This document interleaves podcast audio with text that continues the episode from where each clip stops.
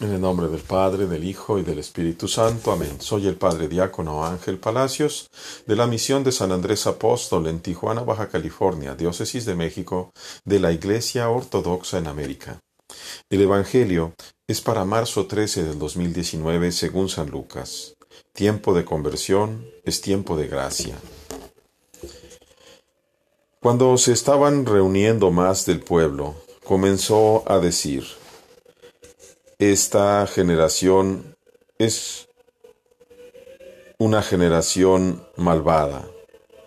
Está buscando un signo, pero no se le dará ningún signo, excepto el signo de Jonás. Porque así como Jonás vino a ser para los ninivitas un signo, también será el Hijo del Hombre para esta generación. La reina del sur se levantará en el juicio con los hombres de esta generación, y ella los condenará, porque ella vino del final de la tierra para escuchar la sabiduría de Salomón. Y miren, aquí hay algo más grande que Salomón. Los hombres de Nínive se levantarán en el juicio con esta generación y la condenarán, porque ellos se convirtieron con la predicación de Jonás. Y miren, aquí hay algo más grande que Jonás. Gloria a ti, Señor Jesús, gloria a ti. El tiempo de conversión es tiempo de gracia.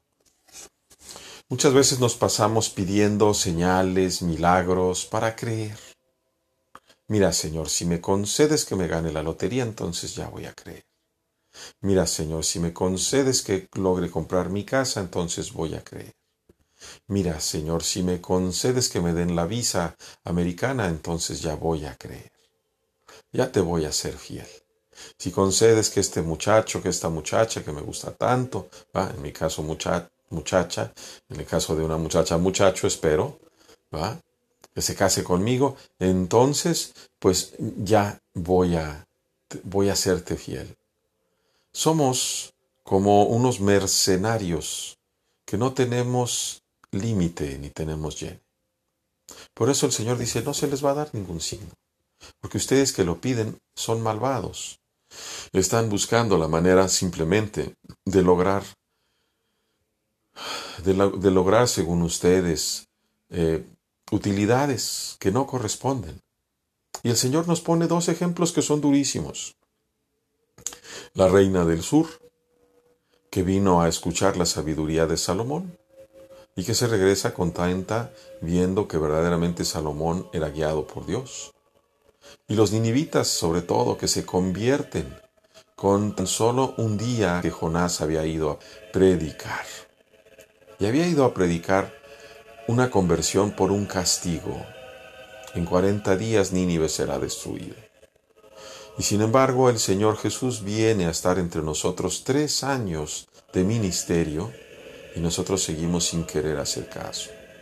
Mientras vamos de camino por la cuaresma, mientras hacemos nuestro ayuno diario, nuestra abstinencia diaria de carne, es necesario que también pidamos a Dios fervientemente nos conceda la verdadera conversión.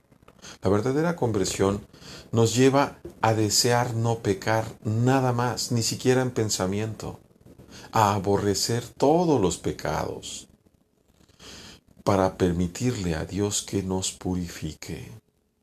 Dios nos conceda ese deseo profundo, verdadero, a todos y cada uno de nosotros.